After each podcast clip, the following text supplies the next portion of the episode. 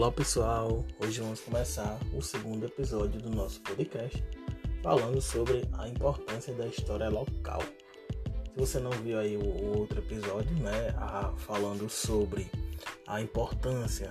da história oral, né, dê uma revisa, volte lá no nosso primeiro episódio e dê essa revisada. Então, as pesquisas em história local, municipal e genealógica são uma prática antiga no Ocidente iniciaram com a história das famílias, dos feudos, passando para províncias, paróquias e condados. Essas histórias orais são passadas de geração em geração, de forma oral ou escrita.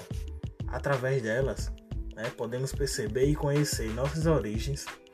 entender nossos costumes e repassá-los às outras gerações. O ensino da história local ele ganha significado e importância exatamente pela possibilidade de iniciar a formação de um raciocínio de história que contemple não só o indivíduo, mas a coletividade, apresentando as relações sociais que ali se estabelece na realidade mais próxima.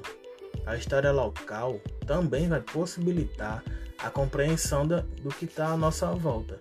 identificando o passado e presente nos vários espaços de convivência essa temática também permite que se parta de histórias individuais, histórias nossas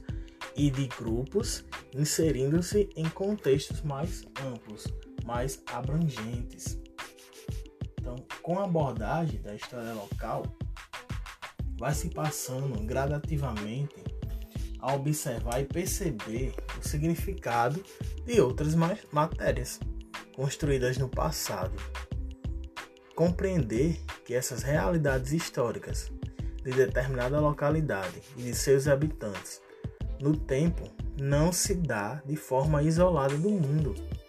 mas é parte do processo histórico em que a população local constrói suas identidades culturais e sociais e que essas identidades são diversas